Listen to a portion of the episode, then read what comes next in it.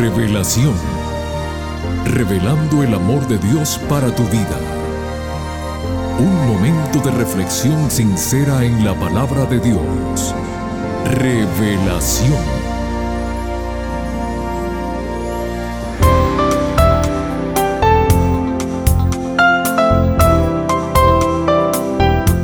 Muy bienvenidos querida familia a su programa Revelación. Gracias por estar nuevamente con nosotros. Hoy queremos enviar un saludo especial a nuestros amigos de Jacksonville. Gracias por sus mensajes de aliento. Amigo querido, escucha con mucha atención el siguiente diálogo.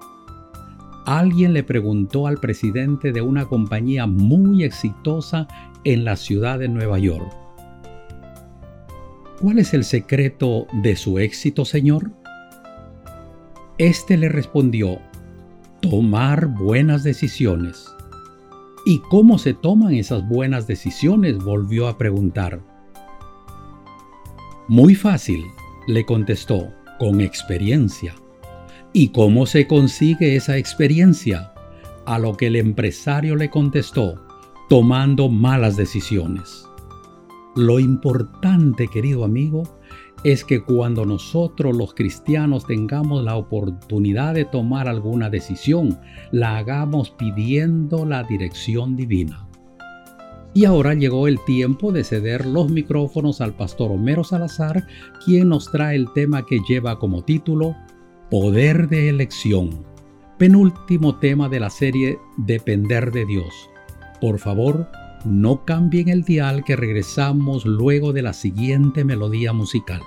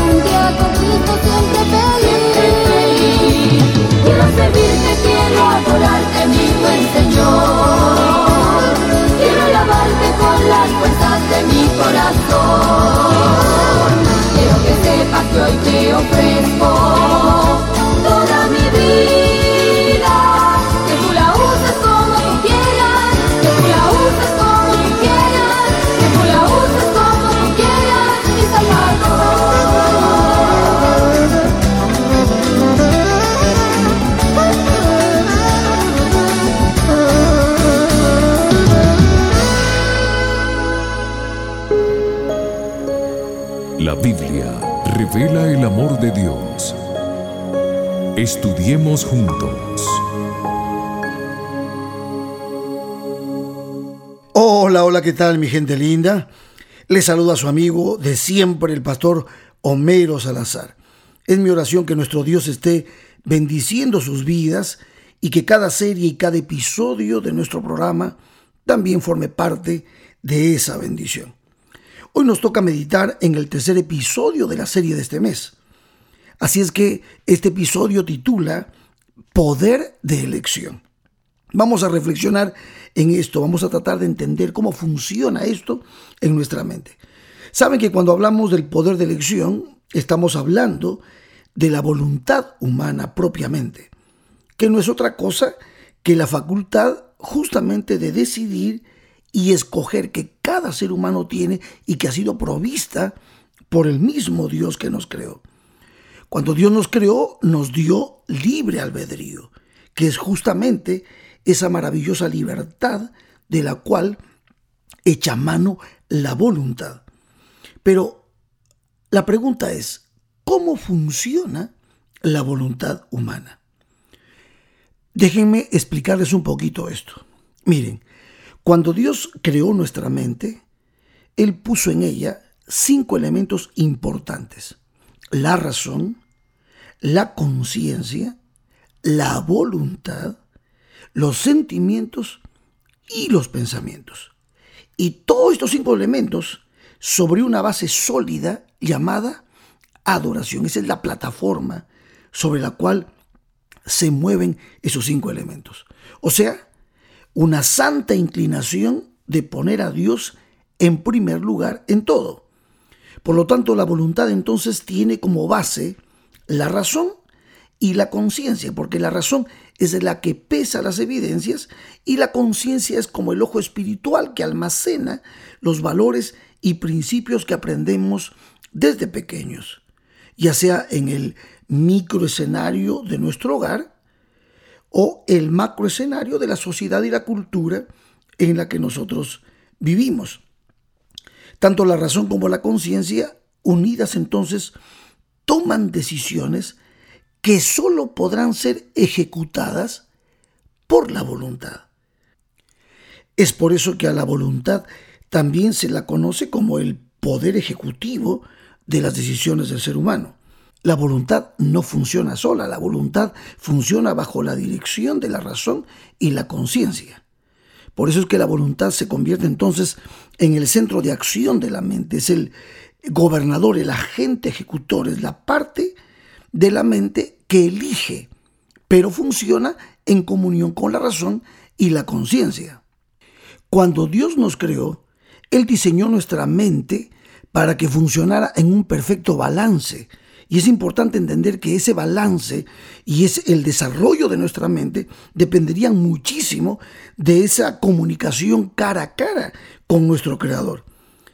Mientras pues Adán y Eva pasaban tiempo con Dios, no solamente Adán aprendería a tomar decisiones inteligentes para seguir la voluntad de Dios, sino que por medio de la ley de la adoración, porque recuerden, todo esto que Dios puso en nuestra mente estaban sobre una base que era justamente esa ley de la adoración. Cada aspecto entonces de la mente del ser humano sería modelado por el carácter divino.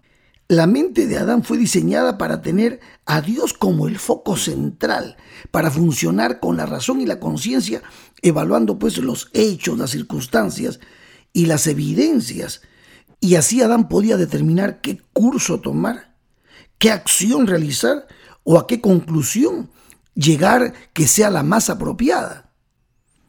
Es así como entonces la razón y la conciencia determinarían el mejor curso de acción para ser ejecutado por la voluntad.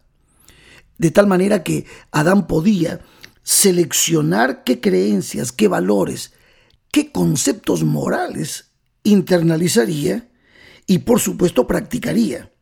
Esto incluía también cómo utilizaría Adán su imaginación o qué apegos haría, cómo él se iba a relacionar cara a cara con Dios y con las otras personas que habitarían este mundo. Desgraciadamente, Adán y Eva ejercieron su voluntad de manera deficiente. Y aquí es donde viene la parte trágica de la historia, de la decadencia de nuestra raza humana. Si en el principio Dios creó al hombre a su imagen y originalmente la humanidad era perfecta genéticamente, mentalmente y espiritualmente, y los seres humanos poseían una conciencia pura y una razón noble, inclusive tenían una experiencia de adoración perfecta con una relación cara a cara con Dios. Y así mantenían todas las otras facultades de su mente en armonía y balance continuos. Y los principios de la libertad gobernaban realmente su mente. Y había paz y había alegría y brotaban constantemente de la mente de ellos ese balance perfecto. ¿Qué pasó? Pues desafortunadamente, tal balance perfecto no duró. La humanidad quebró su confianza en Dios y las consecuencias, amigos míos, fueron devastadoras. Así lo describe el texto bíblico de Génesis capítulo 3 versos 6 al 8, que dice, vio la mujer que el árbol era bueno para comer y que era agradable a los ojos y árbol codiciable para alcanzar la sabiduría, y tomó de su fruto y comió, y dio también a su marido, el cual comió así como ella. Entonces fueron abiertos los ojos de ambos, y conocieron que estaban desnudos. Entonces cosieron hojas de higuera y se hicieron delantales. Y el verso 8 dice, y oyeron la voz de Jehová Dios que se paseaba en el huerto al aire del día. Y el hombre y su mujer se escondieron de la presencia de Jehová Dios entre los árboles del huerto. ¡Wow! Qué momento de la historia de este mundo doloroso. Pues justamente por causa del pecado, nuestra mente se deterioró.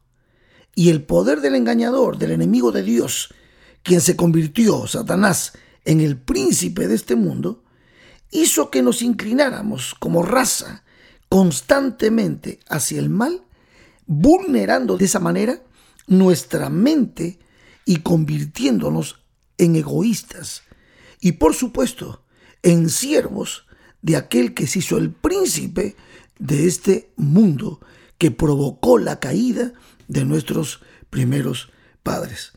Por eso en Génesis capítulo 6, los versos 5 al 8 es profundo lo que dice.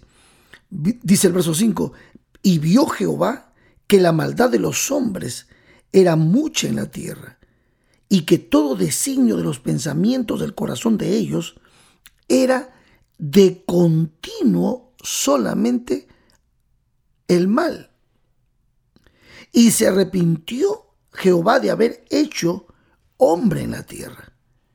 Y le dolió en su corazón. Y dijo Jehová, raeré de sobre la faz de la tierra a los hombres que he creado, desde el hombre hasta la bestia y hasta el reptil y las aves del cielo, pues me arrepiento de haberlos hecho. Pero Noé, este verso trae esperanza, dice, pero Noé halló gracia ante los ojos de Jehová. ¡Wow! ¡Qué tremendo relato de la condición humana! Decir que los hombres, la mente de los hombres era de continuo el mal. Y esto, fíjense cómo el apóstol San Juan en la primera epístola amplía y muestra la tendencia del ser humano, ese egoísmo humano. Y según el apóstol San Juan, se manifiesta ese egoísmo por lo menos en tres grandes fuerzas del mal. Déjenme leerles primera de Juan capítulo 2, versos 16 y 17. Dice, porque todo lo que hay en el mundo, y aquí menciona las tres cosas. Número uno, los deseos de la carne. Número dos, los deseos de los ojos. Y número tres, y la vanagloria de la vida. No proviene del Padre, sino del mundo. Y dice, y el mundo pasa y sus deseos, pero el que hace la voluntad de Dios permanece para siempre. Este verso 17 nos trae esperanza, pero noten ustedes el pensamiento, la mente del ser humano se deterioró, el egoísmo tomó control. Imagínense entonces, la razón, la conciencia dan órdenes a la voluntad para elegir y ejecutar, ejecutar elecciones completamente equivocadas, todas dentro de la tendencia hacia los deseos de la carne, los deseos de los ojos y la vanagloria de la vida. Tratando de explicar un poquito esas tres cosas que explican acerca de ese cambio de mente que se dio en el hombre. Los deseos de la carne vendrían a ser todas las formas físicas de placer, que involucra el sexo, también, eh, eh, por supuesto, estoy hablando del sexo desvirtuado, obviamente, porque Dios creó el sexo y nos dio el sexo en su amor, en su santidad, para que el hombre pueda ser corpartícipe con Dios en la procreación, pueda unirse, es una manifestación de la unión, cuando en el santo estado del matrimonio una mujer y un hombre establecen esa relación, es Dios quien les da esa bendición de ser una sola carne. Y por supuesto, también el Señor nos dio el sexo para el placer legítimo, real, pero desvirtuado por el pecado, imagínense son los deseos de la carne que incluyen no solamente el sexo desvirtuado, sino drogas, alcohol, glotonería, esencialmente todo aquello que apunta al placer por los sentidos, que no tiene equilibrio, que no tiene otra cosa que una pasión desenfrenada y que va deteriorando al ser humano. Y cuando hablamos de los deseos de los ojos, se refiere a la codicia, el corazón humano eligiendo, codiciando. En él está inmersa la idea del materialismo, el consumismo, la avaricia. Esos son los deseos de los ojos. En fin, la búsqueda de, de posesiones materiales a costa de otros. Valer por lo que tienes y no por lo que eres realmente. ¿Y saben qué? El punto Tres dice la vanagloria de la vida. Juan menciona esto, que no es otra cosa que la egolatría, que el egoísmo significa ponerse uno mismo por delante de los demás, idolatrarte, creerte un Dios.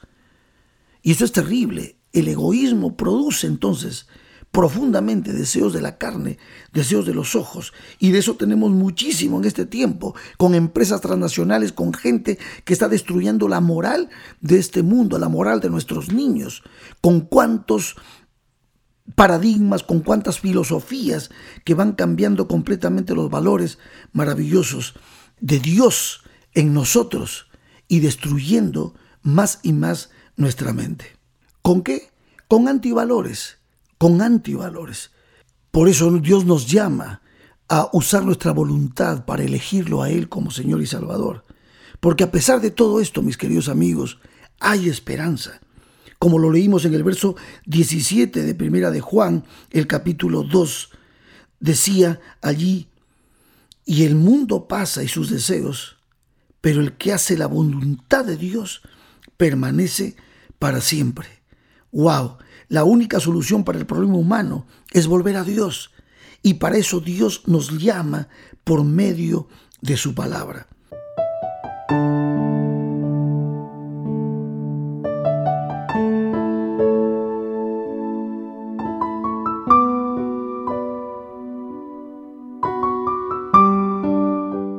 Mis amigos queridos, una y otra vez Jehová nos invita a entregarle nuestra vida él apela a nuestro libre albedrío, a nuestra capacidad de elección.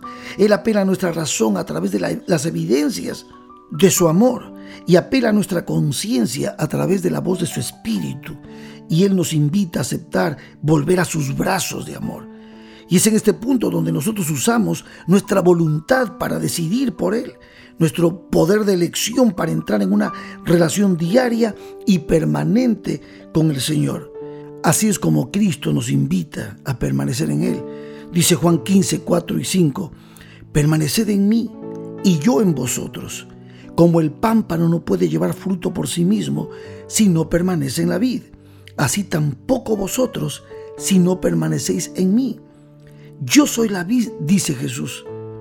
Vosotros los pámpanos, el que permanece en mí y yo en él, éste lleva mucho fruto. ¿Por qué? Porque separados de mí, nada podéis hacer. Y Filipenses 4:13 nos dice, todo lo puedo en Cristo que me fortalece. Y Filipenses capítulo 2 versos 12 y 13 dice, por tanto, amados míos, como siempre habéis obedecido, no como en mi presencia solamente, sino mucho más ahora en mi ausencia, ocupaos en vuestra salvación con temor y temblor. Y dice el verso 13, porque Dios es el que en vosotros produce así el querer como el hacer por su buena voluntad. Nuestro poder de elección solo sirve para elegirlo a Él como nuestro Dios, a Jesús, y luego le entregamos nuestra mente para que Él tome el control y produzca esto, el querer y el hacer por su buena voluntad. Experimentalo, vívelo y vas a notar la diferencia en tu vida. Vas a recibir bendición y vas a ir de gloria en gloria y de victoria en victoria. Hasta aquí nuestra meditación. Es mi oración que Dios te bendiga.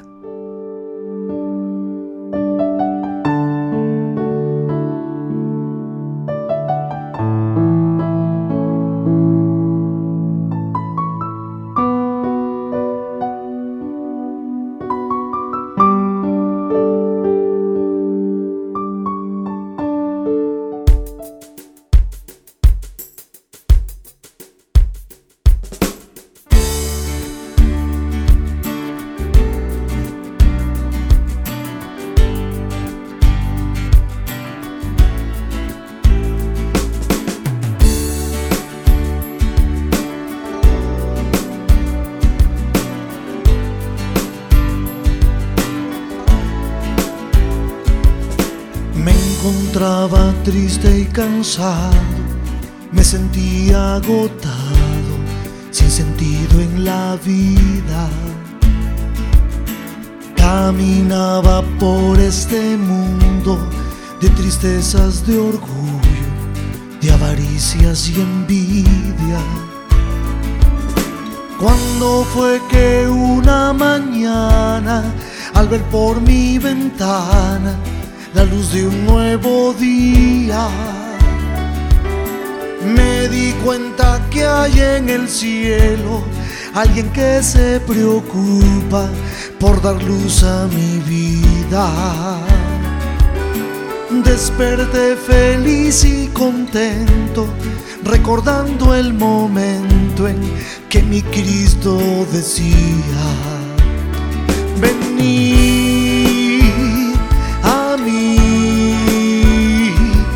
trabajados y cargados, venid,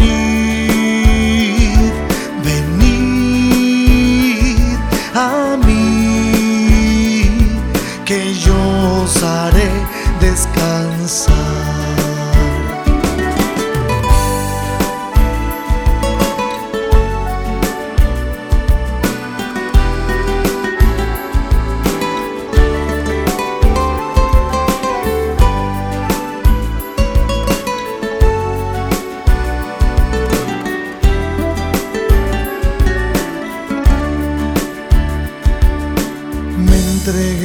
Brazos de amor acepté al Señor y hoy Él guía mis pasos.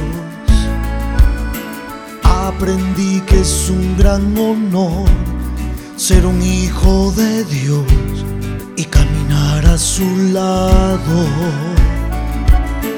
Abre tú también la ventana y verás de mañana la luz de un nuevo día.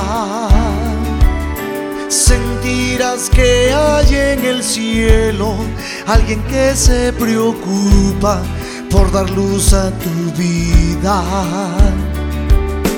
Cantarás feliz y contento recordando este texto que se encuentra en la Biblia.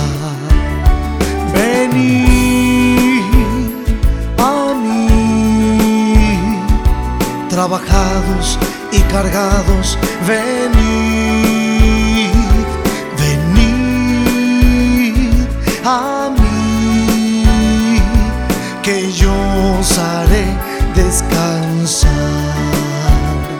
Venid a mí, trabajados y cargados, venid,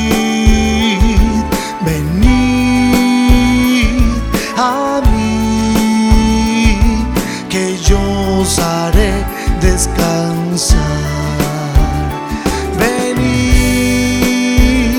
a mí, trabajados y cargados, venid,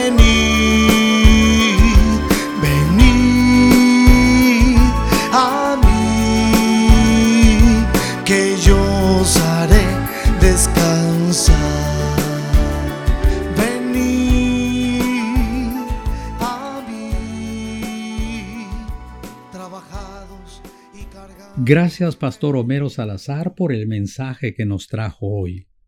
Amigos queridos, entreguemos nuestra voluntad y todo nuestro ser en manos de nuestro Señor Jesús y encontraremos paz y seguridad en los conflictos de esta vida.